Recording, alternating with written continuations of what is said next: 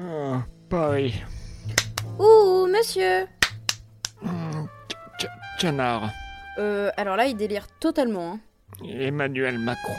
Ah ouais, non mais là, là c'est trop, laissez-moi faire. Voilà, il est réveillé. Non mais ça va pas de frapper les gens comme ça, au visage, là Je n'avais pas été réveillé comme ça depuis la fois où je m'étais infiltré dans le palais de l'Élysée. Je suis entouré par un groupe étrange, probablement drôlier. Il est temps de faire figure d'autorité. Vous êtes qui? Je suis où là? Vous êtes dans les bureaux parisiens du label Podcut. Pourquoi ça sent l'essence? Mais vous m'avez emmené dans un garage pour me défrousser, c'est ça? Alors, de 1, avec notre budget, on a fait au mieux. Et de 2, avec la podcast monnaie, on détrousse plus les gens depuis 1846. Merde, merde, merde, merde, il nous a retrouvés, qu'est-ce qu'on fait, qu'est-ce qu'on fait Peut-être qu'on peut discuter autour d'un café Vous avez plein de mugs en équilibre. Non, non, non, non, non, non, non, non,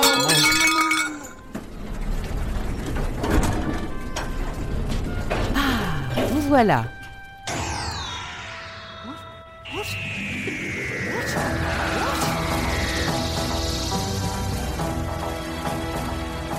Bonsoir et bienvenue dans Dr. Watt, le podcast qui vous parlera de docteur, mais jamais au grand jamais de traumatisme crânien. Nous sommes réunis ce soir à nouveau autour de notre Tardis, dans notre Tardis virtuel, avec euh, toute l'équipe pour poursuivre la montée en puissance de cet épisode sur la famille de sang. Nous retrouvons donc Pomme. Oui. Nimp. Salut, salut Zu. Salut, salut Audrey. Bonsoir. Et à nouveau, Joseph Frossin, dit Muriel, 37 ans, ayant des problèmes avec Discord. C'est moi, c'est Muriel, 37 ans, et aussi Joseph Roussin.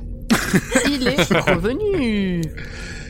Il est revenu, merci à toi de, de, de, bah, de finir quelque part cette histoire. En même temps, ça me paraissait logique euh, que, que, que tu sois avec nous pour le, pour le deuxième épisode. Bah, je pouvais pas en rester là, quoi. Je, je pense qu'il y a beaucoup encore de choses qu'on doit régler ensemble avant que, que je parte. Tout à fait. Et, euh, merci de, merci de, de, de ta présence, de ton temps pour, euh, pour cet épisode. Ah, je suis débordé en plus, là. hein.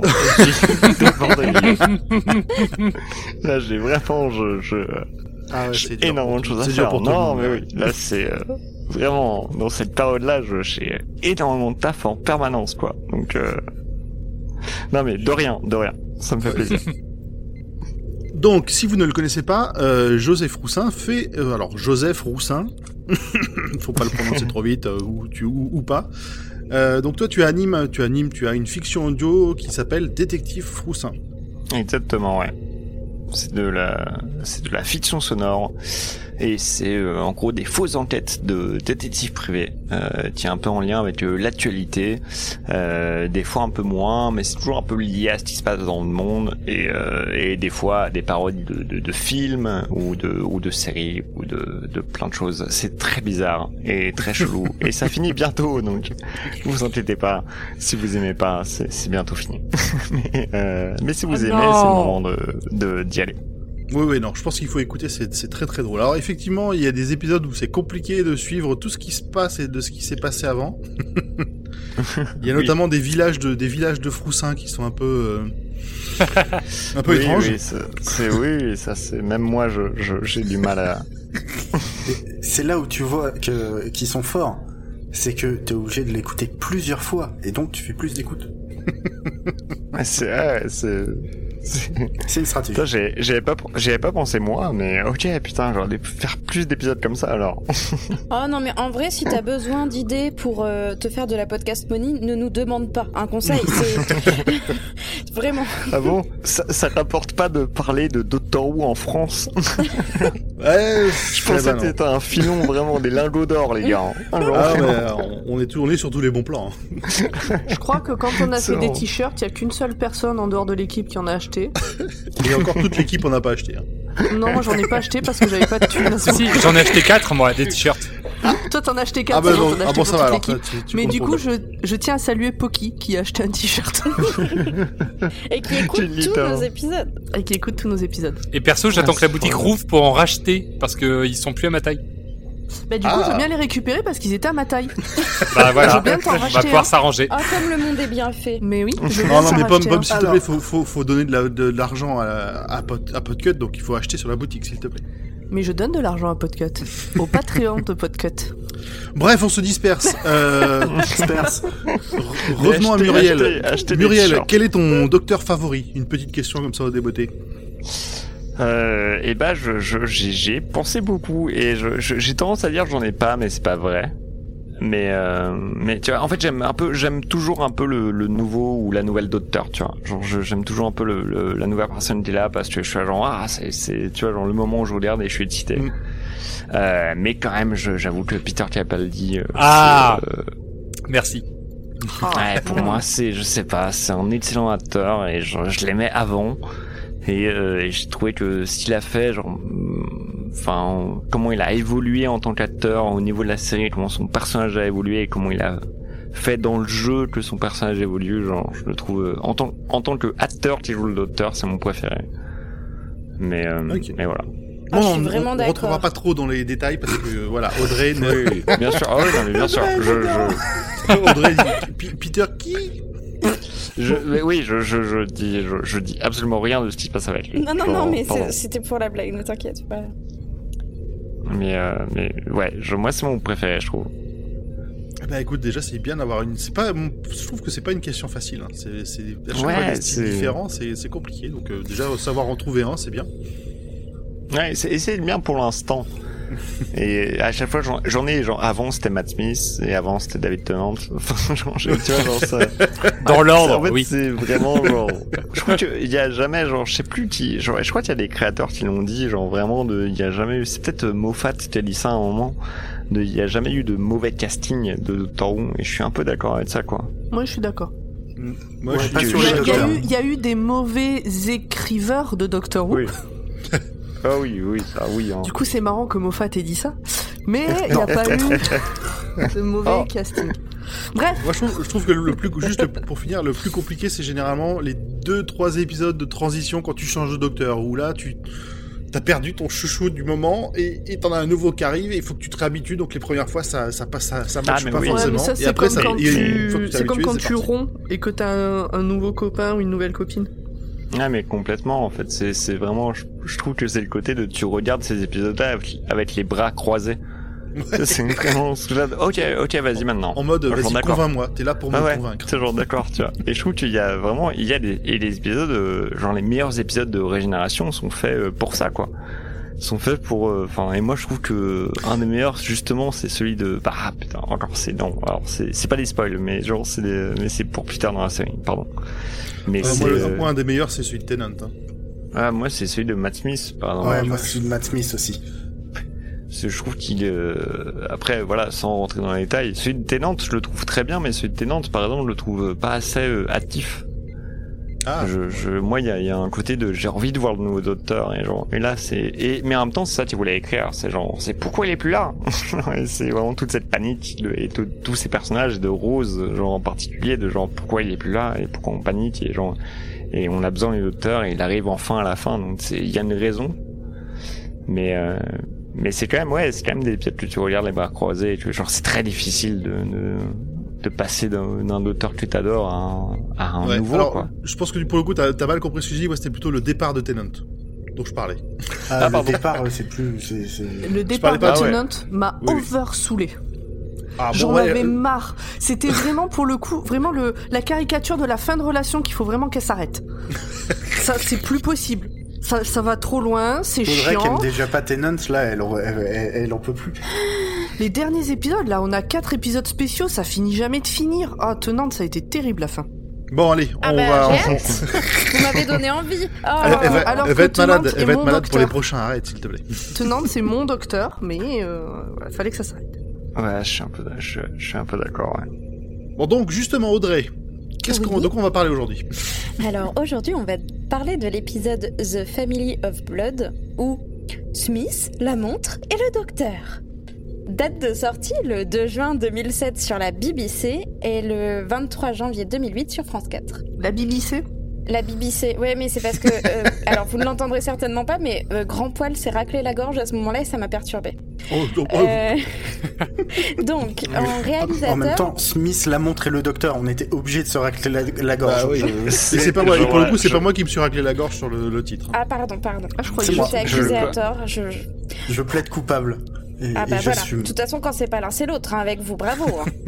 Mais si je suis en même temps, je les rejoins un peu de genre, c'est peut-être un des pires titres qu'on puisse imaginer. C'est vrai. C'est vraiment un truc très, de Narnia. très... Il pouvait pas mettre la famille de sang, il a déjà mis ça à l'épisode d'avant. Ouais, ouais. Ouais, mais je crois que La famille 202 aurait été moins pire comme titre. Ou Le Part retour. 2. Peut-être. Mais que Donc- va-t-il donc arriver à Smith, la montre et le docteur Donc en réalisateur, on est avec euh, Charles Palmer. En scénariste, on est avec Paul Cornell. Et euh, on est toujours accompagné du dixième docteur joué par David Tennant, avec Martha Jones jouée par Frima Agyeman. Ah, Jemai. Oui, bon, bah, Agyeman. ah putain, j'étais sûre de l'avoir bien dit cette fois. Bon bah écoutez, euh, Pomme sait toujours le dire mieux que moi, donc euh, écoutez Pomme. Moi, je me, moi, je fais que répéter ce qu'a dit Nump. Voilà. Bon bah écoutez Nimp alors. On va pas se repasser la patate chaude pendant 3 minutes, hein, je vous Non, non, non. Moi, j'avais juste un petit truc à rajouter sur le scénariste Paul Cornell, parce que le nom me, me disait quelque chose finalement quand je l'ai relu, et euh, je l'ai pas relevé au premier épisode, mais c'est un, il a aussi fait des, des, il a travaillé pas mal pour Marvel et DC, et DC pour faire des comics. Il a notamment bossé sur les séries New Excalibur, qui sont un peu les, les Vengeurs anglais, euh, les, les Vengeurs anglais avec Captain Britain. Et Ah oui. il a fait, il a, il a fait des très très bonnes séries euh, à ce niveau-là. Ok. Ah, moi j'ai des, euh, j'ai des anecdotes sur lui, mais je sais pas si c'est le moment de, de les raconter ou pas. Genre de par rapport à Doctor Who et de ce qu'il a fait par rapport à Doctor Who. Si, si, euh, vas-y. Lâche-toi. mais hein. je sais pas si euh, Vas-y, peut-être qu'on peut it. en parler plus tard. Non, non, je pense qu'il a pas de, on n'a pas d'anecdote spécialement sur le, sur le, réal- sur le, le- pardon, le scénariste. Tu peux y aller. Ok, ouais, bah c'est euh, du coup, il a écrit aussi l'épisode de Father's Day, l'épisode où Rose euh, rencontre son père euh, euh, au moment de juste avant sa mort. Et en fait, et, euh, et là, l'épisode qu'il a écrit ici, c'est le dernier épisode qu'il a écrit pour Doctor Who pour la série, alors qu'il a écrit d'autres trucs pour des pour des romans ou pour un peu l'univers étendu.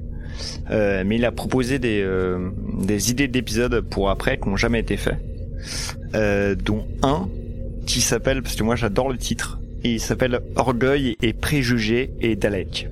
Oh non oui. c'est la règle des titres avec Et- Dalek. Hein.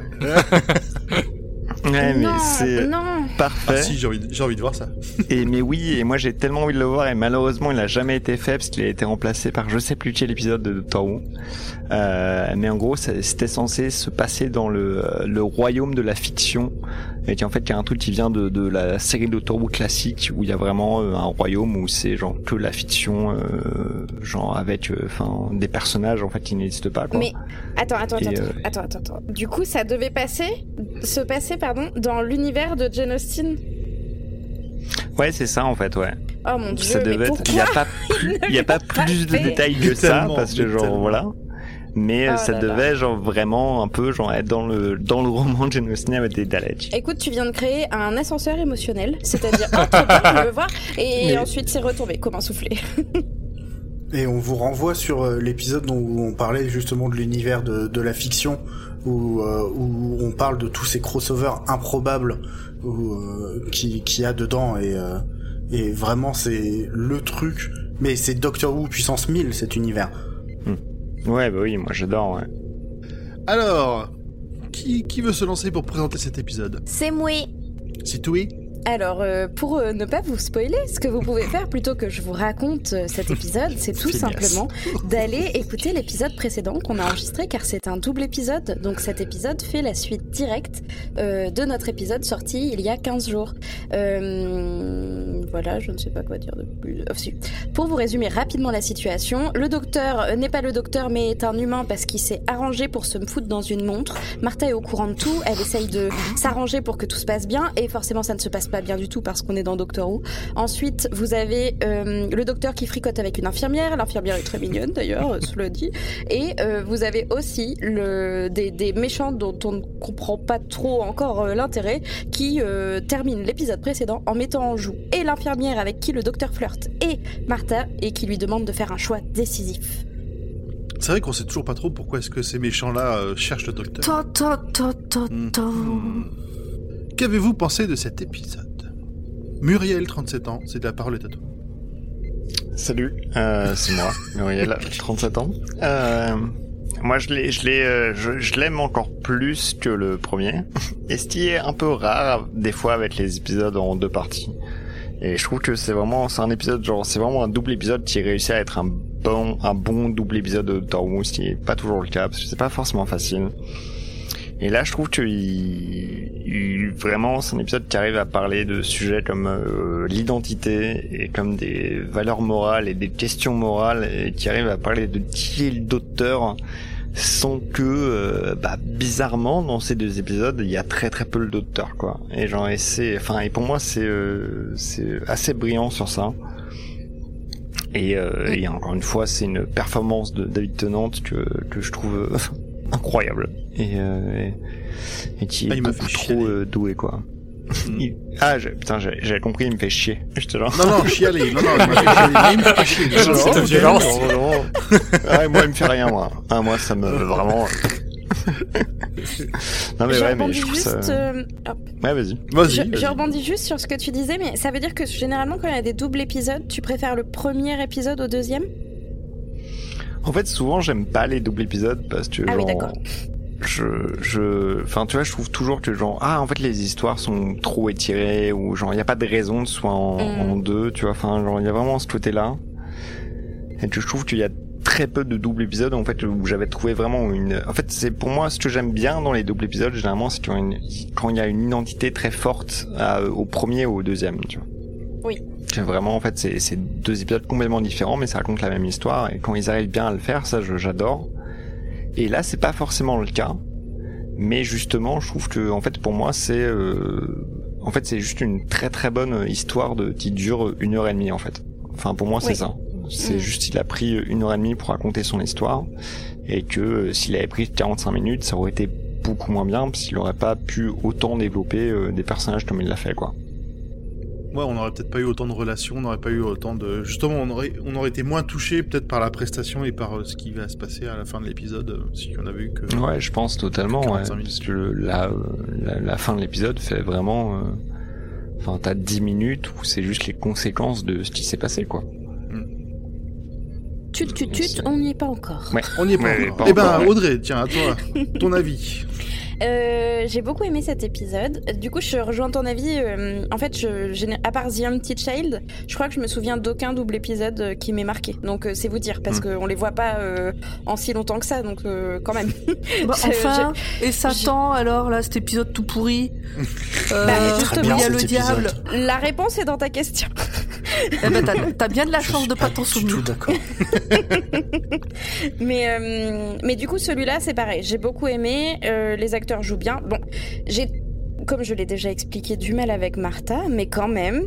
euh, en fait, je, trouve que les acteurs. euh, on sent que les acteurs ont aimé aussi euh, l'histoire et tourner ce double épisode. Enfin, c'est l'impression que j'en ai en tout cas. On, on les sent bien impliqués. hein. Voilà, c'est ça. Mm. Et puis, euh, et puis voilà. Donc, j'ai, moi, j'ai beaucoup aimé aussi. Ok, merci. Nimp. Euh, bah, toujours comme pour le premier épisode, hein, j'aime bien euh, ce double épisode pour les thèmes qu'il aborde, euh, comme les enfants soldats, qu'on a déjà vu déjà dans le premier, euh, l'histoire d'amour qu'il y a entre le docteur humain et, euh, et Johan. Euh, pour le, le rôle aussi que prend, prend Martha, hein, c'est elle qui, euh, qui est là pour euh, protéger le docteur, donc euh, voilà, Mm. j'aime bien pour ça. Ok, merci. Pomme. Eh ben, euh, comme tout le monde. Moi, j'ai bien aimé cet épisode. Euh, Peut-être plus que le précédent. Et en même temps, euh, je peux pas les séparer l'un de l'autre. euh, Ils vont trop bien ensemble. Donc, euh, donc voilà.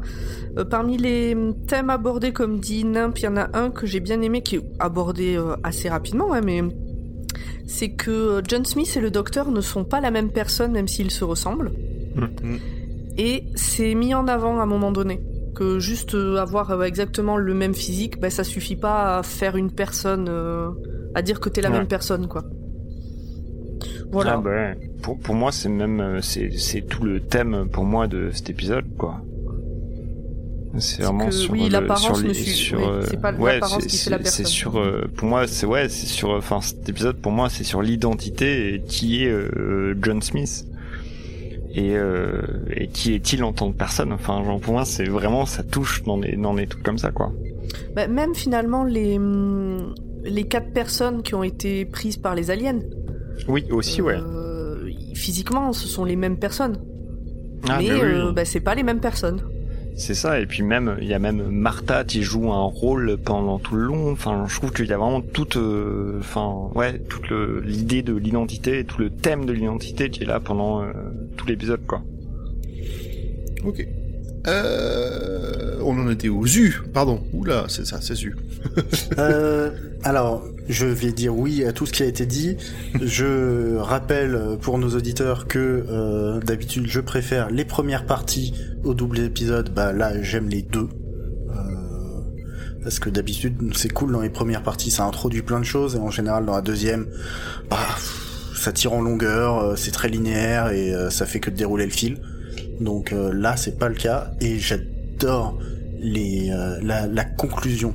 La- la- Il y, a, il y a un petit, euh, mon- enfin c'est même pas la conclusion, c'est la, la pré-conclusion. Il y a un petit monologue de trois minutes euh, qui me fait frissonner à chaque fois. Ok, merci. Et toi, grand poil? Euh, moi, alors, pff, ben, je préfère la deuxième partie à la première. Je pense que ju- justement tout ce qui a été installé dans le premier épisode explose dans celui-là. Il y a David Tennant qui me fait, euh, enfin, qui est époustouflant tout le tout le long entre les, les doutes qu'il peut avoir, les, la manière dont il va dont jouer ça, le fameux monologue dont tu parles. Enfin, j'ai été, euh, je suis vraiment énormément touché par cet épisode et je je peux, je- tu vois, c'est le genre d'épisode, je, ne- je ne peux pas le passer quand je remate, euh, quand je remate la série. Je, je, m'arrête forcément sur ces deux épisodes. Jamais de ma vie je les passerai. Ouais, mais oui. Mais je, je trouve que c'est une, une bonne façon de parler d'épisodes de Torwood. Genre, il y a des épisodes que tu passes. parce que des fois, genre, ouais, tu les passes. Parce que, genre, c'est de Torwood, ça n'a jamais été une série parfaite. Mais que ce que tu passes pas, en fait, je trouve que c'est ça qui décrit vraiment, genre, pourquoi on, on aime bien notre Torwood, tu vois. Genre, c'est tu passes pas, Mm. c'est vraiment des très très bons épisodes, tu vois. Ouais, puis c'est révélateur. Ah ouais, on peut avoir un peu souffert sur cette début, sur ce début de saison. On a un peu souffert et tu vois, on arrive à ce genre de choses et ça justifie Un tout peu. ce qu'on a pu euh, souffrir avant. Je tiens à vous rappeler que vous m'avez vendu tenante, enfin, Pomme m'a vendu tenante en mode c'est le meilleur docteur, ça va être trop bien, tu vas voir. Et pour l'instant, Ah ouais. j'étais très euh, genre oui. euh, Bah, le- le- Oui, la- Après, euh, moi j'y suis Ouais. pour rien si t'es une blasée de la vie euh, qui n'aime rien. Et écoute, le- il- tu, tu l'as dit tout à l'heure, tu as dit il faut avoir des, épis- des avis différents parce que si on est tous du même avis, ça ne marche pas. Moi j'ai dit ça quand euh, Tu l'as dit dans l'épisode d'il y a 15 jours. J'ai pas dit il faut avoir des avis différents. J'ai dit ça n'arrive jamais que tout le monde ait absolument le même avis sur quelque chose. Ben, ça veut coup, pas dire que c'est une bonne idée. Mais, Ça veut c'est pas vrai dire que... tout le monde ne devrait pas être d'accord avec toi. Genre, c'est C'est ça. Mais Pomme a toujours raison. Fais attention, c'est une règle. Mais c'est vrai que dans l'idée de, il y a des épisodes qu'on passe et des qu'on passe pas. Là, on est sur une série d'épisodes euh, que je pense pas grand monde passe. Ouais, mais jamais c'est parce que là, là justement, c'est vous demander, j'ai pas eu le temps de rattraper mon, mon retard sur euh, sur vos épisodes. Je suis désolé. Genre, j'ai pas euh, j'ai pas écouté jusqu'au bout. Genre, mais je je je, je suis en train de rattraper. Mais Ça, on a déjà eu des invités qui en ont écouté aucun, hein, il me semble. Donc, euh, oui. Mais, non, mais on euh, le prend bien, c'est. Il y a pas de problème. non. Tous les goûts sont dans la nature. en plus, je voulais vraiment avoir le temps de le faire. Et ces derniers jours, j'ai vraiment été genre coulé sous sous le taf. Mais euh, mais euh, je trouve que quand même dans le début de la saison 3, il y a des il y a des bons trucs, genre Gridlock, vous l'avez pas aimé? Si, moi j'aime bien Gridlock. c'est lequel déjà? Celui avec euh, coincé sur l'autoroute avec euh, les. Ah non, les il chats. est bien. Si, si, il est bien. Ouais, je trouve que par exemple celui-là, il est Mhm. vraiment pour moi c'est c'est un épisode que je passerai pas quoi. Genre c'est euh, Ouais, mais les Daleks à New York, est-ce que Ah, ça Non. par contre, on passe. ah Ouais, ouais, bon, ça ça, ouais, ouais, je l'ai pas. En fait, je ouais. l'expérience sais- Lazarus je- je- ouais, mais je l'ai pas. En fait, genre, alors, expérience Lazarus, ok, clairement, on peut passer.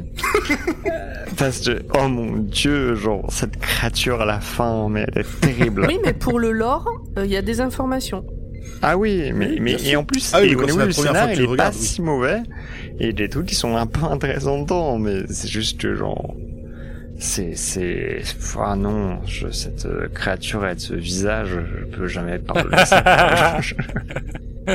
J'ai pas envie de revoir ça un jour dans ma vie, quoi. Mais, euh, mais... après, euh, ouais, je sais pas. il Y a... Et même les, les, le double épisode des Daleks avec Manhattan, genre, au niveau de l'histoire, c'est pas si mauvais. Je trouve ça intéressant d'avoir l'idée de, de Dalek qui s'humanise un peu et tout ça. Mais c'est juste que, genre, je sais pas, je crois que c'est les cochons qui... C'est toujours les cochons. Ouais, je crois que c'est vraiment juste les cochons qui rendent ça mauvais, en fait. Genre, t'as pas envie de le revoir parce qu'il y a des cochons, quoi. Ok. Ouais, non, non, mais on comprend, on comprend le, le point de vue, mais c'est vrai que c'est, c'est, voilà, c'est, c'est, com- c'est compliqué parfois euh, de regarder Doctor Who parce que, comme tu le dis, hein, c'est pas une série parfaite, mais il y a des moments de, de, de- des instants de grâce, des moments de gloire même qui sont, euh, c'est ce, ce, ce type d'épisode. Ouais. Et d'ailleurs, je vous propose qu'on rentre dedans. Titre. On retrouve Martha et le docteur là où on les avait laissés dans l'épisode précédent. Le docteur s'est transformé en humain et tout ce qui fait de lui un seigneur du temps est caché dans une montre avec ses souvenirs. La famille de sang, c'est comme ça que se nomment les extraterrestres, We are the family of blood. a pris en otage Martha et Johan, sa petite amie. Au docteur, pas Martha, je précise. Tim, Tim qui a la montre fait diversion. Et Martha retourne la situation en prenant en otage maman famille de sang. Ah tiens, Dis-moi. Non, non, mais en fait, ma question, c'est en, en français, comment ils ont traduit la façon dont ils parlent en anglais? En anglais, le, le fils dit, euh, quand il parle à sa mère, il dit mother of mine, son of mine, euh, father of mine. Est-ce que, comment ils l'ont traduit en français? Je l'ai pas écouté. Euh, alors parfois, euh, quand c'est les humains, ils appellent ça, ils appellent les gens par leur prénom, et entre eux, je ne sais plus, plus du tout. Mais ils disent euh, ma fille, ma femme. En fait, c'est souvent la la matriarche qui parle, je pense. Et ils disent ma fille, ma femme. Enfin, ils insistent là-dessus, mais. euh, D'accord, ils ont pas une, ils ont pas une tournure un peu bizarre comme ils ont trouvé en hmm, anglais. Ils disent pas, Non, euh, ça, non. Papa à moi. Mais merde de moi. Merde de moi. Ils, ils auraient pu dire très chère mère, très cher père, très cher Mhm. fils et très chère fille. C'est vrai.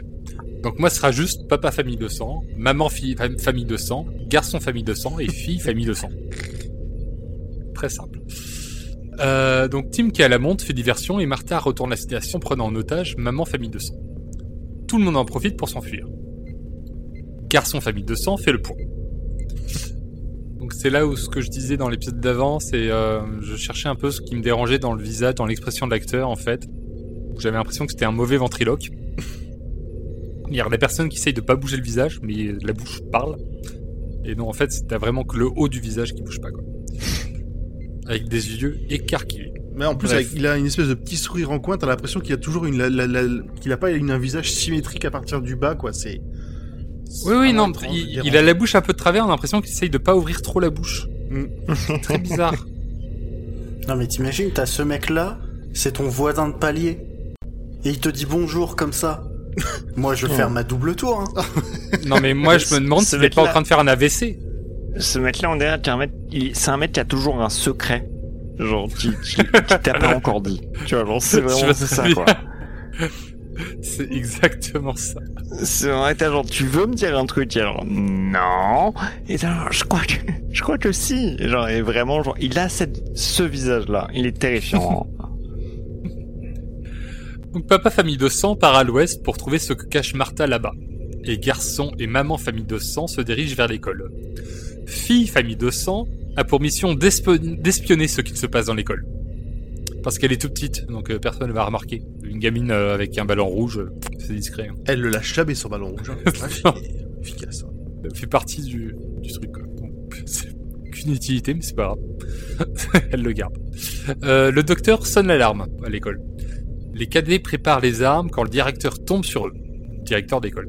Le docteur lui explique la situation. Le directeur a du mal à le croire. Il demande confirmation à Johan, qui lui confirme que tout ce que vient de lui dire le docteur, à savoir qu'il y a eu des morts, que euh, les gens ont pété des câbles, etc., euh, c'est vrai. Et là, le, directeur sort à la rencontre de, de garçons et maman famille de sang. Garçon famille de sang présente ses soldats épouvantails au directeur avant de tuer son adjoint. Euh, alors, donc, Martha avait juste dit au directeur avant que c'était une mauvaise idée de sortir, que c'était dangereux. Il l'a pas écouté. Tant pis pour sa gueule. en tout cas, tant pis pour euh, l'adjoint. C'est dommage. Oui, et puis t'as le, le directeur et l'adjoint qui sont en mode euh, Monsieur Smith, vous allez tenir euh, votre euh, machin là, hein, s'il vous plaît. Bah, il il dit quoi, genre fait. votre, votre servante. euh, C'est ça. Ah mais dans ces deux épisodes, le, le racisme est ah euh, et de tout le monde, hein, même de John Smith. Ah oui, oui, bah c'est Ah euh, oui. euh, institutionnel, sociétal, tout ce que tu veux. C'est l'époque qui euh, qui est représentée telle qu'elle était vraiment, je pense, à l'époque. hein. Il n'y a pas de. Il y, a un, il, y a un, il y a un mépris de couleur de peau, il y a un mépris de, de, de situation sociale aussi. Ah oui, bah, le mépris, sur- surtout Et chez alors, les Anglais. euh, de la même manière qu'on a fait un épisode de confinement en plein Covid, c'est un hasard total si on tombe sur ces thématiques-là actuellement. Tu veux dire des infirmières et euh, des noirs Ben, euh, oui, Bah, des, oui, oui. personnes, des Oui, personnes de couleur ouais. ultra maltraitées de manière institutionnalisée, c'est un hasard de calendrier qu'on parle de ça maintenant. C'est pas pour euh, être dans l'actu et. euh, Mais on avait fait pareil avec le Covid. Au début du confinement, on a traité un épisode où les gens étaient confinés. bah, Gridlock, hein, justement. Voilà, c'était. Gridlock. Oui, c'est vrai. ouais. Alors par contre, à ce rythme-là, enfin, si l'actualité continue de suivre les épisodes de Doctor Who, j'ai très très peur pour euh, pour, Pour la le mois de septembre. Ouais, je Bah, C'est-à-dire que. hum, bon, Ouverture des musées éventuellement. On va pas parler de ça maintenant. Bref, en tout cas, la famille de sang veut le docteur. C'est ce qu'ils demandent au directeur. Ils veulent John Smith. Du coup, le directeur, il retourne voir le docteur. Et c'est le moment pour se préparer à la guerre. Donc là, ça barricade les accès, ça prépare les munitions, ça monte la mitrailleuse. euh, On voit qu'ils ont été bien préparés, les petits Anglais, là. Ah bah, ils sont au taquet. Pendant ce temps, on a Martha et Johan qui recherchent la montre dans la chambre du docteur. Et Martha en profite pour tout expliquer à Johan, qui, troublée, retourne auprès des cadets. On sent qu'elle euh, elle n'accepte pas encore le truc. Elle, euh, elle, a, euh, elle se dit c'est pas possible, mais elle a quand même un doute. quoi. Elle n'arrive pas à trop savoir si euh, si c'est une manigance pour essayer de garder John Smith ou euh, enfin voilà, si c'est du lard ou du cochon. ouais. Oui, voilà. En même temps, ça te tombe dessus du jour au lendemain d'un coup. euh, je pense que tu es un peu troublé. Oui, c'est compliqué à accepter. euh. Puis elle doute aussi un peu des intérêts de, de Martha envers le docteur. De son côté, Papa Famille 200, qui était parti à l'ouest, euh, est tombé sur le Tardis. Donc il est content, il fait Ah, c'est bon, on l'a, il pourra plus s'échapper. Alors il a suivi l'odeur de Martha pour y aller en plus. Donc ça. on a eu le droit à une belle scène de reniflage. Enfin, Ah, ça Tout renifle énormément. C'est vrai, il y a beaucoup, beaucoup de reniflements quand même dans ces- ces- ce double épisode, quoi.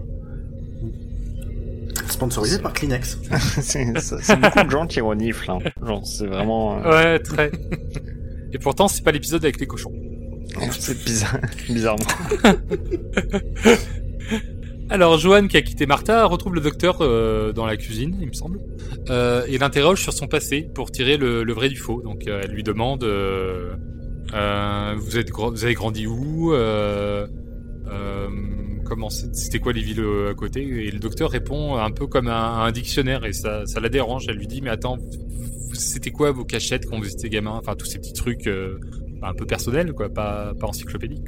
Elle fait preuve d'une du- d'une justesse et d'une intelligence euh, dans, dans sa méthode d'enquête euh, qui bah, qui montre à quel point euh, John c'est pas juste une infirmière de, de enfin une infirmière d'école planquée au milieu de la campagne c'est vraiment une femme intelligente qui a vraiment compris euh, ce que voulait dire euh, la situation que lui avait présentée Martha aussi irréelle soit-elle Tout à fait. Et le docteur, il est un peu dans le déni, donc euh, bah, il esquive le truc en l'embrassant et en partant rejoindre les, les enfants. Non mais le docteur humain, c'est vraiment un gros con. Ah, mais euh, oui, C'est Pour ça, il est détestable cet homme-là. Ben, il représente, il est très représentatif de l'image en tout cas que j'ai des hommes de cette époque-là. Je suppose que ça devait être à peu près ça. Ça, ça en fait pas quelqu'un de sympathique. C'est, c'est quelqu'un de détestable, comme toutes les personnes de ce type-là. C'est à Ah, mon sens. oui. Mais, euh, mais après, mais, pour moi, c'est genre, ça qui est intéressant du coup, euh, genre, être ce personnage, c'est que genre, il est pas si adorable, mais est-ce qu'il mérite vraiment ce qui lui arrive, quoi? Sans spoiler, au-delà de ça, et c'est un truc qu'on découvre euh, avec toute la série Docteur Who, jusqu'à Capaldi, euh, ce que représente le Docteur là, c'est ce que le Docteur enfin, essaye de, de gommer en fait. Une représentation d'autorité, limite officier, le rapport avec les, le fait de- d'envoyer les enfants à la guerre. euh. on sent que typiquement c'est un truc qu'il aurait pu faire sur le Gallif ou qu'il a pu faire sur Gallifrey euh, à l'époque de la chute de Gallifrey quoi. Et dont, de- dont il veut se séparer quoi. C'est une analyse que j'avais pas faite, mais qui est effectivement très juste euh, de faire la- le, le parallèle entre l'empire colonial anglais et Gallifrey. Aussi oui. Ouais, c'est bien- c'est c'est bizarre quand même. Ouais, mais, mais, mais je sais pas, moi, je, je, je, genre, ma question, c'est est-ce que vraiment, en fait, est-ce que vraiment euh, John Smith, c'est le docteur, ou est-ce que c'est pas quelqu'un de complètement différent? Parce que c'est, je trouve que c'est c'est- cette question que pose cet épisode aussi, en fait. Hum, on revient sur le truc de De l'identité. vraiment de, de, de est-ce que genre John Smith c'est le docteur? Et pour moi comme je vois l'épisode John Smith n'a rien à voir avec le docteur. Et euh, n'a rien à voir avec ses valeurs ou avec quoi que ce soit parce que c'est pas il n'a pas ses souvenirs. Il a il, enfin il a euh, quelques rêves et tout ça mais sinon c'est juste quelqu'un de fictif utilisé pour euh, s'échapper quoi. Moi, je trouve que ça met en avant le fait que tu. Une personne est telle qu'elle est à un moment T par rapport à euh, son vécu, la société dans laquelle elle évolue, etc. Et que tu places exactement la même personne dans Mm. un autre environnement avec un autre passé, Ouais. ben, ça va être une autre personne. Et que donc, tu t'es vraiment. euh, Bon, après, euh, j'extrapole vachement dans ma tête, mais ça me renvoie à des discussions du genre ah ben moi dans cette situation j'aurais pas fait comme ça non ta gueule Ah t'en sais rien t'y étais pas ah ouais non non non c'est et pour du moi, coup ça ouais voilà ça- je trouve que ça rejoint un peu ça. Effectivement là on a une personne qui a pas le même passé que le docteur qui est pas Ouais, dans la même société qui a pas évolué de la même manière qui est pas entouré par les mêmes personnes et donc qui est une autre personne. Ah bah oui, mais totalement quoi. Genre là, c'est pas, euh, c'est même pas le docteur, c'est genre quelqu'un qui a été inventé par le docteur pour euh, que le docteur puisse se cacher pendant. C'est ce même pas inventé quoi. par le docteur, c'est inventé par le TARDIS. Oui, c'est oui, ce c'est ça. hein, ouais. C'est même c'est le TARDIS qui l'insère euh, et qui a priori crée tout ce qu'il va y avoir autour de lui. Donc oui, c'est vraiment, euh, mais c'est du coup c'est pas, euh, c'est pas le, la même personne, et, mais du coup c'est c'est ça que je trouve ça intéressant euh, dans l'épisode, c'est euh, genre qui est cette personne du coup et est-ce que enfin genre est-ce qu'elle a pas le droit de, de vivre aussi et que ce, et toute la question du sacrifice euh, qui euh, est abordée euh, à la fin de l'épisode quoi. Pour moi, le Tardis, tu as juste inventé des, des souvenirs, mais ce qu'il est au plus profond, c'est c'est ce qui reste une fois que t'as amputé le côté euh, Seigneur du Temps et euh, souvenir du, du Docteur. Donc, c'est- C'est une partie de lui quand même. C'est- c'est- donc un sale type un peu lâche Voilà. et peureux et pleurnichard. Bon, ça arrive après. ça. Ah mais c'est euh, mais c'est pardon, pardon si je si je continue on va jamais finir mais je je sais pas genre je pense que je suis pas d'accord et je pense que vraiment c'est c'est pas la même personne et que c'est genre pardon genre ok genre clairement genre je- j'arrête chers, chers auditeurs qu'en pensez-vous? Dites-nous tout sur les réseaux sociaux Bon, en tout cas, la fille famille 200 qu'on avait envoyée euh, espionner discrètement avec son ballon rouge tombe sur euh, Tim, le petit gamin blond à la montre, euh, qui était en train de se cacher. Elle le baratine et là, euh, Tim lui ouvre en pleine face la montre. Et à ce moment-là, donc la gamine se barre en courant et toute la famille de sang est au courant qu'ils doivent trouver la montre pour s'emparer du pouvoir des maîtres du temps. Et là, c'est l'heure du combat. Les épouvantails défoncent la porte de la cour, les enfants tirent sur, sur les épouvantails en pleurant. Bah, il pense il pense tirer sur des gens à ce moment-là. La scène, elle est euh, elle est atroce pour les pour les enfants. hein. Elle est affreuse. On a des enfants en train de tirer sur. euh, sur, sur- ils savent pas si c'est des gens qui sont vivants ou pas. Enfin, ils- eux, ils ont pas l'information qu'ils sont pas. Enfin, que c'est c'est des trucs de paille, quoi. On a même le docteur euh, derrière qui euh, hésite à tirer et qui tire pas du tout, quoi. Et en même temps, euh, dans la vraie vie, moins d'un an après, ils étaient au front. Les mêmes, au même, quasiment le même âge. Oui, oui. En tout cas, c'est le massacre euh, des, des ballots de paille, quoi.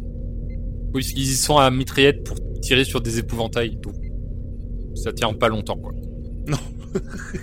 pour le coup. Euh, on se demande même ce qu'ils avaient dangereux les épouvantails en fait. Bah le nombre. Pour le coup, c'est le, le nombre. On verra par la suite, c'est qu'ils ils vont les submerger plus qu'autre chose. Oui, enfin, je rappelle juste une scène. euh, plutôt, oui, j'ai pas expliqué. Euh, quand on a le directeur qui est dans la cour, en fait, euh, on a garçon en famille de sang qui montre euh, comment sont faits les hommes épouvantails. Euh, ils ont l'air facilement démembrables, en fait. C'est des, c'est des, des soldats en kit. Avec un gros ta gueule, c'est magique. C'est regarde, je t'arrache le bras, t'es. Regarde, c'est de la paille. Bah. Donc la mitraillette, c'est un peu surfait, je trouve. Donc, c'est la fin du massacre. On a le directeur qui s'avance euh, près des corps des épouvantails et il constate que c'est que de la paille. Donc là, c'est le soulagement général. Ils n'ont tué personne. On a la fille famille de sang qui fait son entrée. Et une fois de plus, le directeur n'écoute pas Martha, qui l'avertit du danger. Bah du coup, il va se faire buter, hein. Désintégré Zut alors Voilà, deux fois de suite, t'as pas écouté Martha sur le danger qu'elle dit, euh, c'est une fois de trop déjà. Bon, puis on a le garçon famille de sang qui fait son entrée et presque tout le monde s'enfuit.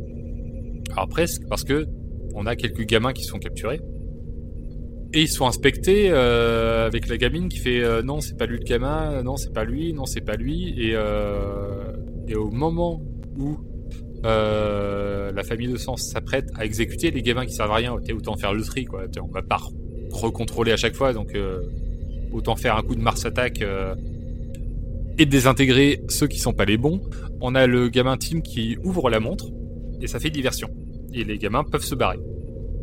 Dehors, papa, maman et fiston famille de sang crient Docteur Docteur Viens chercher ton Tardis c'était ça. Non, mais c'est vraiment en mode, euh, tiens, on a mis le Tardis dehors, on crie au docteur, il va bien se pointer, quoi. J'ai trouvé ça un petit peu ridicule. On a le docteur qui est en face avec Martha et, et Johan, et le docteur, il voit pas ce que c'est le Tardis, il reconnaît pas. Et on a Johan qui doit être en train de dire, euh, mais si, vous l'avez dessiné, euh, lui, il a du mal à se souvenir. Bah, c'est pour pour lui euh, plus que que pour les autres, c'est euh, c'est difficile à à admettre. Bah oui, c'est ça. En fait, il y a, il y a le côté, il se souvient pas, mais il a quand même un doute avec ses souvenirs. Et en plus, ça redéfinit qui il est. Et là, oui, il... puis il y, a le- il y a le côté, euh, il fait des rêves à ce, sujet-là, donc c'est, enfin, ça reste, euh, ça reste pas, vraiment pas réel du tout euh, pour, pour, pour, pour John Smith. c'est ça. Et tout lui indique qu'il est quelqu'un d'autre. Alors du coup, il a une bonne crise existentielle. Quoi. Et il veut pas redevenir le docteur. Du coup, on a Johan, Martha et le docteur qui vont se réfugier dans une maison. On en déduit, d'après ce que dit euh, euh, Johan, que c'est la, la maison de la fille euh, famille de sang avant qu'elle soit transformée. Elle est loin d'être con, cette nana, hein, moi je vous le dis. hein. J'avoue qu'elle s'est dit, tiens, on va aller dans la baraque où il y avait la gamine, parce que potentiellement, la gamine, elle a été transformée, elle a dû buter ses parents, et du coup, la baraque est vide. Et Joanne va même dire, c'est bizarre quand même à quel point j'arrive à me faire ce genre de choses. Tim les rejoint, avec la montre, il lui tend, et, euh, et le docteur refuse de l'utiliser. Pour l'instant, on a la famille de sang qui commence à à bombarder le village, depuis leur vaisseau. Ouais, il menace, il menace euh, la destruction complète pour qu'il puisse récupérer le, bah, pour que le docteur se montre. Euh, ils sont, enfin, eux, ils sont jusqu'au boutiste dans ce, dans ce qu'ils, qu'ils cherchent. Alors, pour le coup, je trouve ça vachement plus efficace que le docteur, docteur, viens chercher ton Tardis, ceci n'est pas un piège. Euh, pff, Non, mais ça, eux, ils s'en rendent pas encore spécialement compte qu'il est pas, eu- enfin, qu'il est, qu'il est plus un Time Lord à ce moment-là. Et le docteur, lui, de son côté, il est en ultra chialade. hein. Il doit choisir s'il doit redevenir un seigneur du temps et perdre la mort de sa vie, ou, euh, ou rester comme il est, mais tout le monde va crever, quoi. Ah, mais là, dont Tennant, lui il et est- l'amour de est- sa vie. Il est ouf, Tennant, à ce moment-là. Alors, c'est très bien joué, au niveau acteur euh, parfait, mais alors au niveau personnage, encore une fois, bon. Comment je réagirais dans la même situation, je vous avoue, j'en sais rien. mais le personnage, quand tu te projettes dans des trucs euh, de, de fiction, euh, il... Enfin, il, il- il hésite entre soit il perd l'amour de sa vie et il sauve tout le monde, soit il sauve personne, même pas l'amour de sa vie. À un moment donné, Bah oui, mais à ce moment-là, il y croit, il y croit pas non plus. Enfin, et Ouais. puis c'est pas lui. Il, a, là, pour il a peur de disparaître. C'est une peur très, très humaine de, Le, Oui, le de sacrifice qu'on lui demande, il, il a, il a du mal à le concevoir. Alors, en plus, c'est un instant qui est, euh, qui est super beau. Je l'ai pas noté dans le directeur, mais on a quand même tour à tour euh, Tim qui raconte ce qu'il a vu du docteur à travers la montre en disant il est terrible, euh, enfin il est, euh, il est puissant, il est, enfin tu vois genre c'est c'est la bête euh, euh, effrayante etc. Et il est aussi merveilleux etc. Et là tu vois sur la caméra tu vois tu vois Martha sourire quoi, genre elle vraiment elle reconnaît son docteur dans la description de Tim. He's like fire and ice and rage. He's like the night and the storm and the heart of the sun. Stop it. He's ancient and forever. He burns at the center of time and he can see the turn of the universe. On a aussi une description de Martha, euh, enfin que Martha fait du docteur, et puis euh, on achève sur euh, Johan qui euh, discute de qui il est, etc. et des conséquences. euh, bon instant euh, émouvant quoi, à ce moment-là. Du coup, on sait pas ce qui s'est passé, mais on retrouve alors le docteur dans le vaisseau de la famille de sang. Il leur offre la montre. Alors, la famille de sang le renifle, hein, ils disent ah il est encore humain, et puis en plus il est aussi stupide que les humains. et là il leur offre la montre. Et euh, du coup, euh, le garçon famille du temps récupère l'objet et, et le bouscule. Et en tombant, le docteur appuie sur plein de boutons. C'est- Cette est... Alors déjà, déjà en rentrant, il se casse la moitié la gueule. C'est le moment où, ça commençait déjà à être un peu moins crédible. C'est le- en Mm, rentrant mm. dans le vaisseau, il, se- il tombe et il a l'air d'activer plein de trucs au pif. Et là, dès la première fois même, quand j'ai vu l'épisode pour le moment, je fais oh putain, ça y est, il nous prépare un truc. C'est c'est- c'est grillé euh, que c'est le docteur. Quoi. Ouais, ça fait fouillis un peu. Bah, quand oui et non, c'est-à-dire que euh, quand oui, quand tu connais le, le docteur et que tu le vois commencer à appuyer sur plein de boutons, tu, tu, tu fais un peu ta famille de sang et tu fais voilà. Mais euh, mais mais c'est vrai que euh, qu'il le joue bien. Et donc, garçon famille de sang euh, ouvre la montre et il se passe rien. Il y a rien dedans. Oh, elle est vide. Et là, le docteur révèle euh, la, la supercherie en fait. Euh, en fait, euh, il avait ouvert la montre. Il est de nouveau un seigneur du temps et il avait fait un tour de passe-passe olfactif euh, pour leur faire croire qu'il était encore humain. Il appelle Ta ça de la ventriloquie. Non, de la ventriloquie olfactive. Moi, j'appelle ça péter. Voilà, on en revient à la ventriloquie. Tout est lié.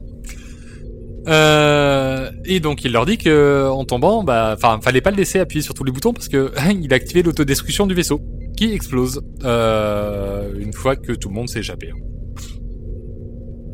Là, petit moment un peu terrible et solennel, hein, parce qu'on découvre que du coup la famille de sang doit faire face à la colère du docteur.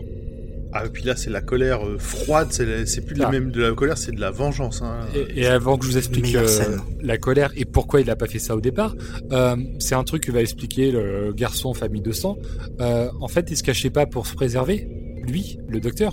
Il se cachait pour pas avoir à leur faire ça à eux. Donc du coup, qu'est-ce qu'il leur fait? Bah, papa, il est attaché avec des chaînes indestructibles. Alors, il les jeté euh, depuis un vaisseau ou je sais pas trop quoi, on sait pas trop dans quoi. Maman, elle est emprisonnée dans une galaxie perdue. Petite fille est enfermée dans chaque miroir que euh, tu vois. Si jamais tu regardes dans le miroir et tu aperçois une silhouette, c'est elle. C'est ma Et- préférée. Et moi, la- une des plus terribles que je trouve, c'est le garçon qui est suspendu dans le temps, donc euh, il est immobilisé, déguisé en homme de, en, en épouvantail, au milieu d'un champ anglais. Mais euh, ce qui est le, le pire dans, dans toutes ces, ces punitions, c'est qu'il leur a offert exactement ce qu'ils voulaient. La vie éternelle. Mm. C'est ce que Oui, bah ça. dit le garçon. C'est on voulait la, la vie éternelle, euh, il nous l'a donnée, mais de la pire des manières possibles. Le docteur, faut pas le faire chier. Oh bah non. Donc le docteur retrouve euh, Joanne une dernière fois. Il ne redeviendra pas humain pour elle.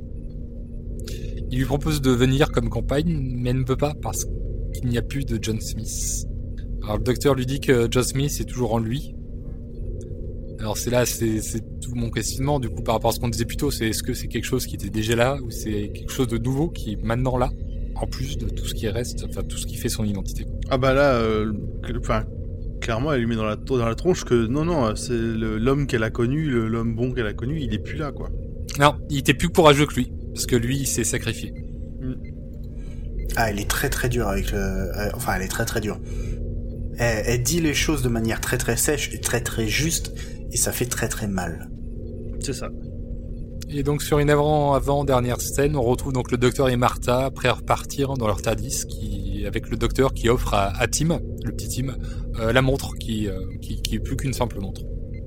Et en épilogue, un truc que j'ai pas précisé euh, dans cet Mm. épisode. Tu, pardon, euh, tu l'as dit euh, quand elle lui pose sa- cette question euh, si le docteur n'était jamais venu, est-ce qu'il y aurait eu tous ces morts? Non, je l'ai pas dit. Parce que ça, c'est un point qui revient quand même assez souvent dans la série. Oui. Le docteur Oui. qui, qui apporte la mort. Oui, ça, c'est quel... Enfin, il y a des conséquences aux actions du docteur. S'il s'il s'était pas retrouvé impliqué dans la vie des gens, il n'y aurait pas eu tout ce, tout ce bordel. Et en particulier, autant ça arrive quand même souvent qu'il s'implique dans des choses qui auraient mal tourné, autant là, il est quand même complètement à l'origine de tout ce qui est arrivé à, euh, comment dire, euh, à l'internat et aux enfants, et puis à, et puis à John à côté, quoi. Ah oui, il a délibérément choisi d'aller se planquer ici. Alors, encore une fois, c'est le Tardis qui a choisi pour lui, mais ça reste une conséquence des actions euh, de ce qu'il a, Ouais, de ce qu'il a voulu, quoi. ce truc de. rega- euh, dans l'épisode précédent, euh, euh, le, ce qui est dit à Francine, c'est que partout où passe ce gars, tout va mal. Mm. Et c'est quand même quelque chose qui revient euh, de plus en plus. C'est vrai. C'est un peu euh, l'effet détective Conan, tu vois. Le mec, il va quelque part, bam, il y a un meurtre. Ouais, c'est c'est Hercule Poirot, c'est pareil. Voilà, pareil. Mais- L'autre jour, j'ai mais- vu un épisode d'Hercule Poirot, il est en vacances. Ça commence, il est en vacances, bim, il y a un mort. Non mais c'est pire que ça. hein. Dans la conclusion que donne Garçon Famille de sang, c'est que s'il s'était planqué, c'était pas pour sauver ses miches à lui, mais pour pas avoir à faire du mal à la famille de sang. Sauf qu'il le fait quand même à la fin. Donc les morts ont été inutiles. Oui, même- il le fait et il fait du mal à, à d'autres gens en plus. C'est ça. C'est ça quoi. Oui, sauf que il fait du mal à la famille de sang, alors que euh, c'est juste le fait qu'il qu'il ait été présent à cet endroit-là qui a fait qu'il y a eu tous ces morts dans le village. C'est pas c'est pas son action, mais rien que le fait qu'il existe, qu'il ait été à ce, à ce moment-là, à cet endroit-là, a fait qu'il y a eu toutes toutes ces catastrophes. Non, c'est le fait qu'il a essayé de se planquer Ouais. pour pas avoir faire ça à la famille de sang qui arrivait tout ça. Et il a quand même fait ça à la famille de sang. Oui, en plus c'était pour rien. Oui, en plus, ouais. il y a Donc c'est pour rien. Il y a le double truc, quoi. Mais parce que justement dans l'épisode, je me souviens plus euh, très clairement quand euh, elle lui dit ça que euh, justement, genre s'il avait pas été là, genre euh, personne ne serait mort à, à- à ce moment-là. Le docteur ne pour rien, non? Oui, il, il reste euh, bouche bée, euh, enfin, oui, il reste silencieux, ce qui est assez rare. C'est ça, ouais. Donc, enfin, c'est vraiment genre, c'est pour moi, c'est adresser ce, ce problème-là euh, à ce moment-là, quoi. C'est que vraiment, bah oui, clairement, le, docteur, enfin, pour moi, c'est genre vraiment, c'est deux épisodes sur le fait que le docteur a tort quand il a fait tout ça. hein. Ça partait d'une bonne intention, plutôt que de les tuer, les laisser mourir. Ah mais oui, et c'est, euh, mais euh, au final, enfin, c'est et ça qui est assez, euh, c'est un épisode qui est pour moi assez déprimant quand même, parce que il voulait, genre, et c'est, je te dis, euh, les pilotes, euh, il voulait être gentil avec eux. Et au final, bah, ça a pas marché, et au final, ça a créé plus de, euh, de, de trucs mauvais que, que, enfin, enfin, qu'il aurait pu se passer, quoi. Tout à fait. Et donc en épilogue de, de, de, de cet épisode, un truc que j'ai pas rappelé dans mon résumé, c'est que mon Tim il a un don de voyance. Un truc qui explique très rapidement, enfin il y a un ta gueule c'est magique, ultra rapide euh, quand ils sont dans la baraque de la, la, la petite fille. Ah ouais? Je m'en souviens même pas, j'allais te demander justement si on sait... euh, Euh, en fait, il a un sursaut de, de, de, de mode docteur quand il a la, la montre dans les mains, toujours en tant qu'humain, où il dit euh, mais non mais c'est un délire synaptique quand t'étais gamin, euh, machin, et, et après il fait Ah mais attends c'est comme ça qu'il parle le docteur? Ah oui, c'est vrai, ouais. Et c'est là qu'on a l'explication du gamin de Tim qui voit dans, dans le futur. Ah, c'est tellement feignant. Oui, il lui explique, il lui explique qu'en fait, euh, qu'en fait, Tim, il a, un- il a un- une espèce de don de base qui, ce qui, ce qui lui a permis justement de, de, de ressentir les effets de la, les effets de la montre et d'être attiré par elle. Oh, c'est vraiment un ta gueule, c'est magique. Ah oui, mais non, Ah, mais là, il est. Ouais, je- Alors tu vois, j'adorais cet épisode et là maintenant qu'on a mis le, le, le doigt sur ce point-là, et ben il perd des points parce que putain ça aurait été intéressant de pousser le truc. Mais, mais pour moi, il y a un truc qui me dérange avec cet épisode et avec ce gamin, avec la montre. C'est que, genre, c'est un peu feignant de, genre, il y a beaucoup d'obstacles que c'est juste parce que ce gamin a la montre depuis le début. Et ça se résout de- au moment où il leur rend et tout va bien. et tu vois, genre, c'est vraiment, il y a beaucoup de conflits qui a été fait parce qu'il y avait plus cette montre et d'un coup le gamin choisit de rendre cette montre, tu vois. Non, non, la montre lui disait que c'était pas le moment. Ouais, c'est vrai, mais c'est un peu, je sais pas, pour moi c'est un peu feignant. Genre, ça reste quand même un peu, genre... De, c'est Bah, à pas... partir du moment où t'as une voix qui dit à ton personnage quoi faire, sans, enfin, sans explication ou quoi au parce que la montre lui dit attention, va pas là, vas-y, avance, cache-toi, garde la, enfin, voilà, la, la montre est, un narrateur omniscient et ouais, c'est facile, c'est, beaucoup plus facile quand t'as le God Mode activé. Ouais, c'est un peu ça, ouais. Après, c'est pas ça, genre, c'est des petits détails aussi, et c'est pas très... très important non plus, hein.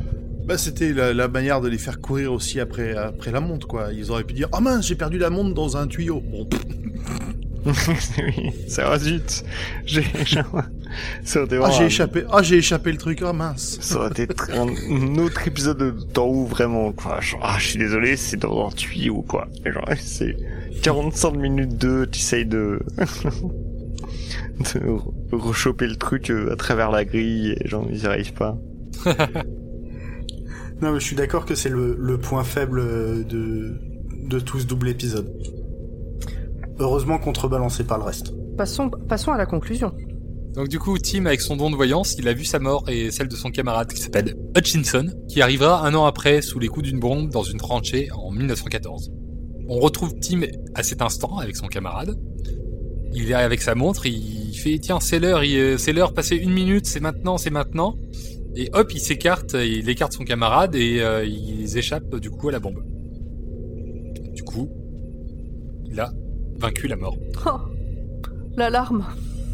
Ah, oui. Des années plus tard, le docteur et Martha feront une halte lors d'une commémoration pour les anciens combattants, où Tim sera présent, mais du coup en ancien combattant.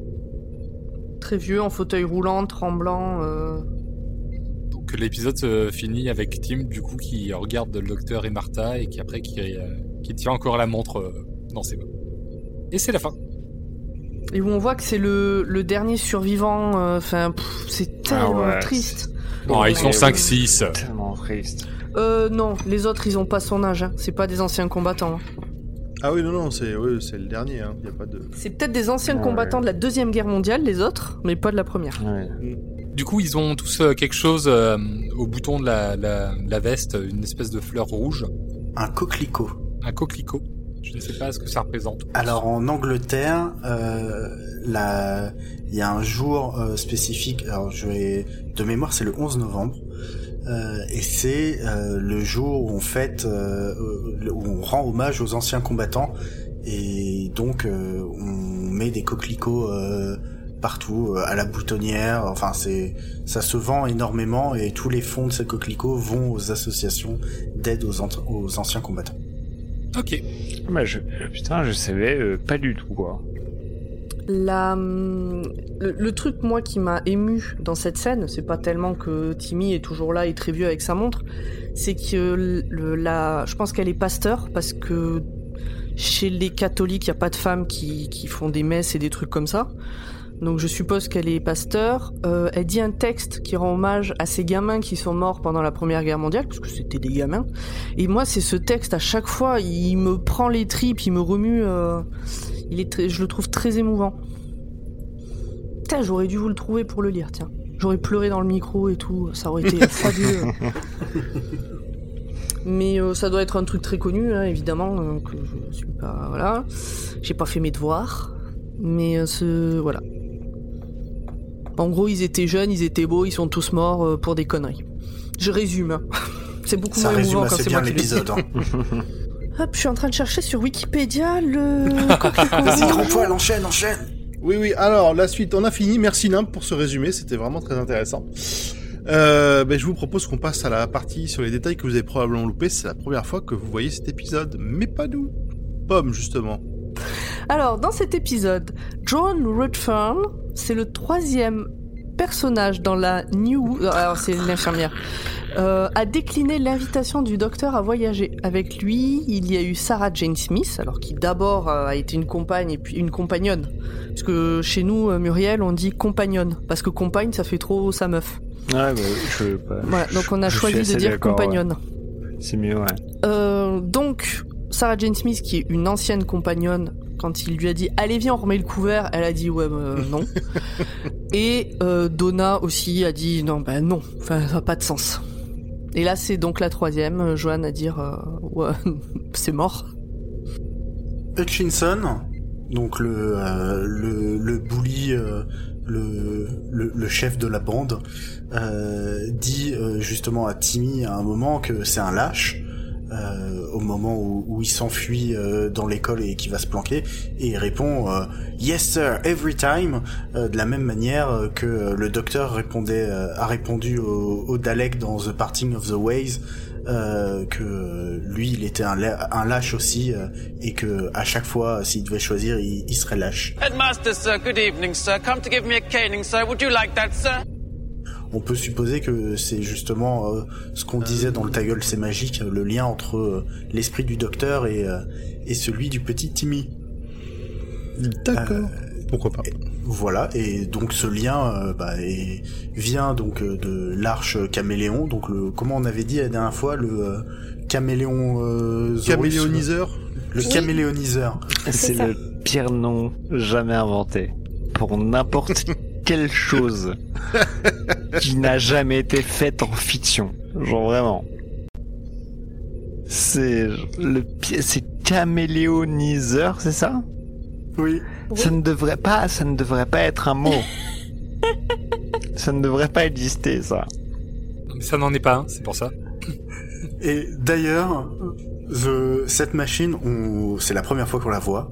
Euh, c'est la première fois que euh, on- les scénaristes se sont dit tiens si on faisait en sorte que le docteur euh, soit plus un Time Lord et soit humain euh, grâce à cette machine parce qu'il y a eu d'autres choses mais euh, je vais pas en parler plus aujourd'hui parce que comme on va la revoir et ben c'est plus intéressant d'en parler la prochaine fois Ah, et j'adore cet épisode-là La aussi. prochaine fois étant... Ouh là là, on verra. Euh, dans une interview euh, pour le Doctor Who Magazine, donc qui est un magazine qui parle de Doctor Who, qui sort depuis très très longtemps en Angleterre et qui continue de sortir euh, euh, toutes les tous les mois, il me semble. Euh, Russell T Davis a déclaré a posteriori il trouvait ce double épisode trop dark pour la série. Ce qui est euh, je pense que après en avoir parlé aujourd'hui on le rejoint un petit peu C'est oui, Complètement. c'est- c'est lourd. Mais oui, mais il est pas trop dark pour la série, il est dark.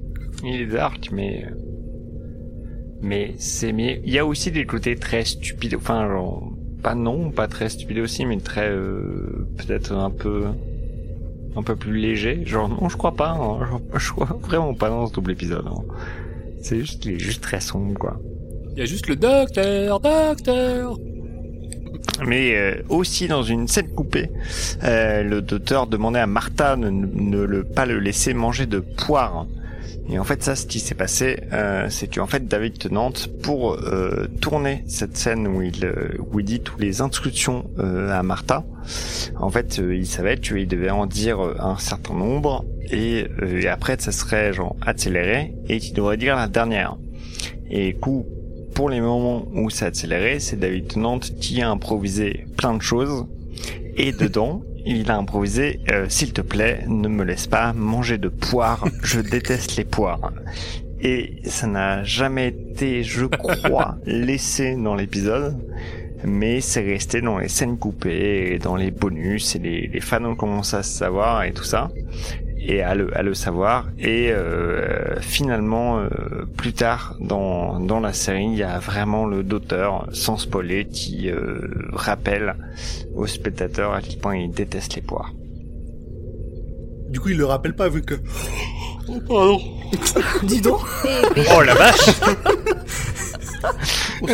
Oh, celui- celui-là, il, celui-là, il a un prévention. Ah, C'est parfait, c'est vraiment...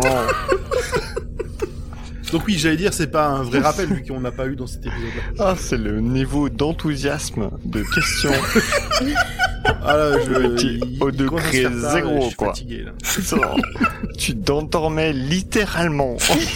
Sur sa phrase en plus, hein, c'est son sa question qui me faisait chier quoi. Et en plus, c'est même pas genre, moi je lis un truc que je suis censé, genre, c'est même pas, c'est pas moi qui l'apporte à l'émission. hein. Je lis ce que vous me donnez à lire. C'est pas là, personnel. Oh, c'est tellement En ennuyeux. tu l'as très bien fait quoi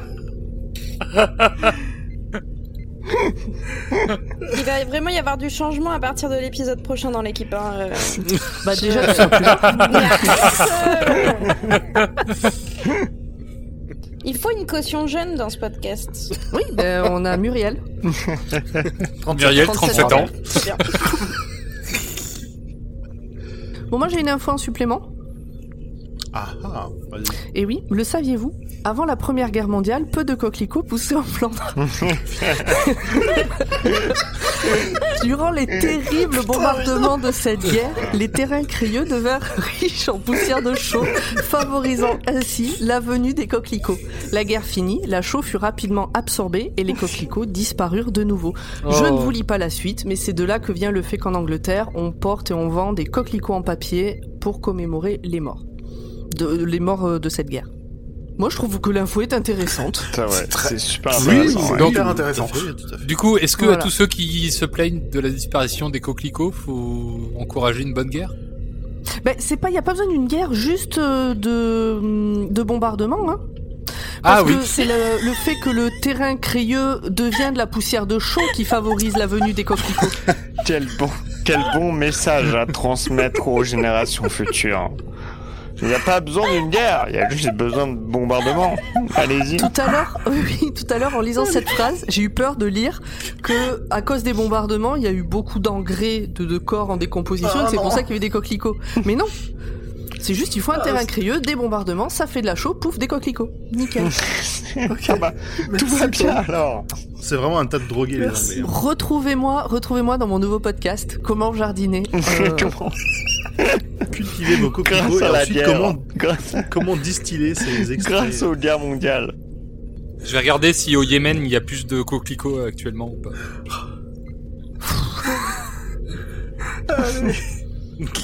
Grand poil. Bien, euh, pff, je suis plus là, moi, je, je laisse tomber. C'est comme Allez. ça à chaque fois que vous faites euh, un podcast. euh. Oui, c'est ça. Très ça bien, finit. euh, Ça finit généralement par Grand Poil qui souffle et qui dit Vous me fatiguez. Merci Nimp, merci à tout le monde pour cette euh, pour cet épisode. Il va être temps de se de se quitter, mais avant ça, euh, Muriel, est-ce que tu peux nous présenter et nous dire où est-ce qu'on te retrouve? Euh, oui, va- bah, vous pouvez me retrouver euh, ben, en, en stand-up. Euh, je m'appelle Joseph Roussin. Genre, Joseph Roussin, c'est le nom de mon personnage, comme je l'ai dit il y a deux semaines. Donc voilà. Sinon, j'ai un podcast qui s'appelle Détective Roussin, qui finit bientôt. Mais j'ai aussi un nouveau projet que je vais faire bientôt, que je sais absolument pas quand il sort.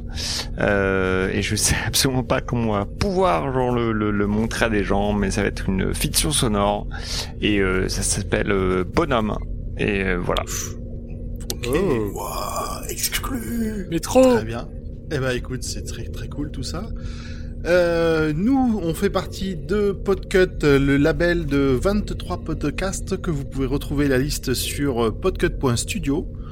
Euh, si vous avez envie de nous filer un coup de main, on a aussi ouvert un Patreon, euh, patreon.com slash podcut, pour pouvoir, euh, bah, si vous avez envie de nous donner des petits sous, ça nous permet à nous de, de mener des actions pour pour l'ensemble des, podcasts du label, créer du live, faire des, des diffusions euh, Twitch et tout ça, donc du matos et des goodies et l'accès au Discord de, de Podcut, donc pour pouvoir discuter avec nous en direct si vous le souhaitez.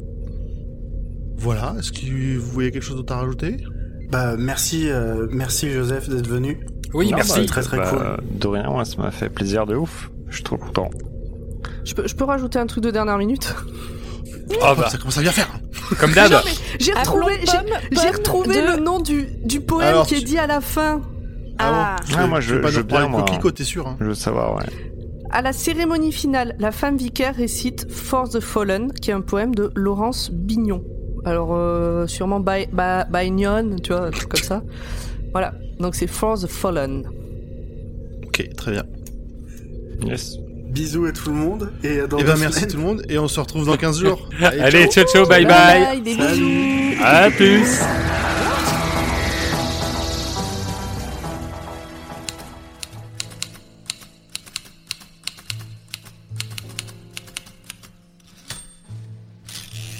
Paris.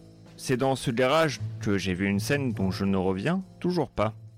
Alors que cette communauté précaire vivant apparemment de la vente de stickers et de mugs tentait de me molester, un jeune homme est arrivé pour me secourir.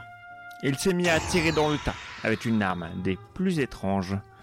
Mes kidnappeurs furent alors sauvés par un canard, laquais qui, passant par là, a dû vouloir se rendre utile. Le canard touché par l'arme s'est tout de suite volatilisé. Allongé sur le sol, encore choqué par la qualité de ce jeu de mots, je décidai d'intervenir. Alors que l'individu était occupé à tirer sur mes ravisseurs, je me glissai derrière lui et le frappai au visage.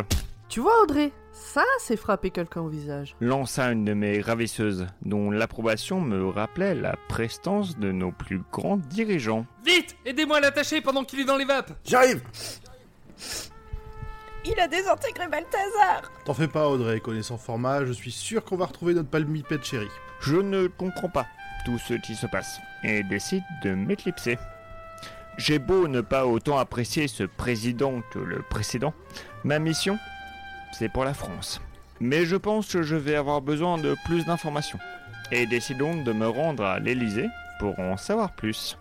Monsieur, on peut vous déposer quelque part? Bah euh, oui. Hum, oui, c'est la moindre des choses, répondais-je au pire kidnappeur que j'ai jamais vu, mais dont la gentillesse me rappelait les gestes tendres d'Emmanuel à l'arrière d'une voiture, à l'époque où il était président et où j'étais une femme. Je pense qu'ils m'ont drogué, car j'ai ensuite cru que je rentrais dans une cabine téléphonique bleue. Qui utilise encore des cabines téléphoniques à notre époque Ça n'a aucun sens, voyons. Où est-ce qu'on peut vous poser, monsieur? Au palais de l'Élysée, je vous prie. C'est parti Ah, ça, ça secoue votre machine. Toujours. Euh, non, tu vas, fais gaffe là, tu vas dévier un peu. T'inquiète, je gère. Regarde, hop De retour sur la voie de 2017. Attends, t'es sûr que. Et voilà, au revoir monsieur, allez nimp, on décolle Je n'ai jamais revu ces étranges kidnappeurs, mais ils m'ont posé directement devant le bureau du président Ba, dont on ne doit plus prononcer le nom. Ah, si seulement. Si seulement Emmanuel Macron pouvait être derrière ces portes.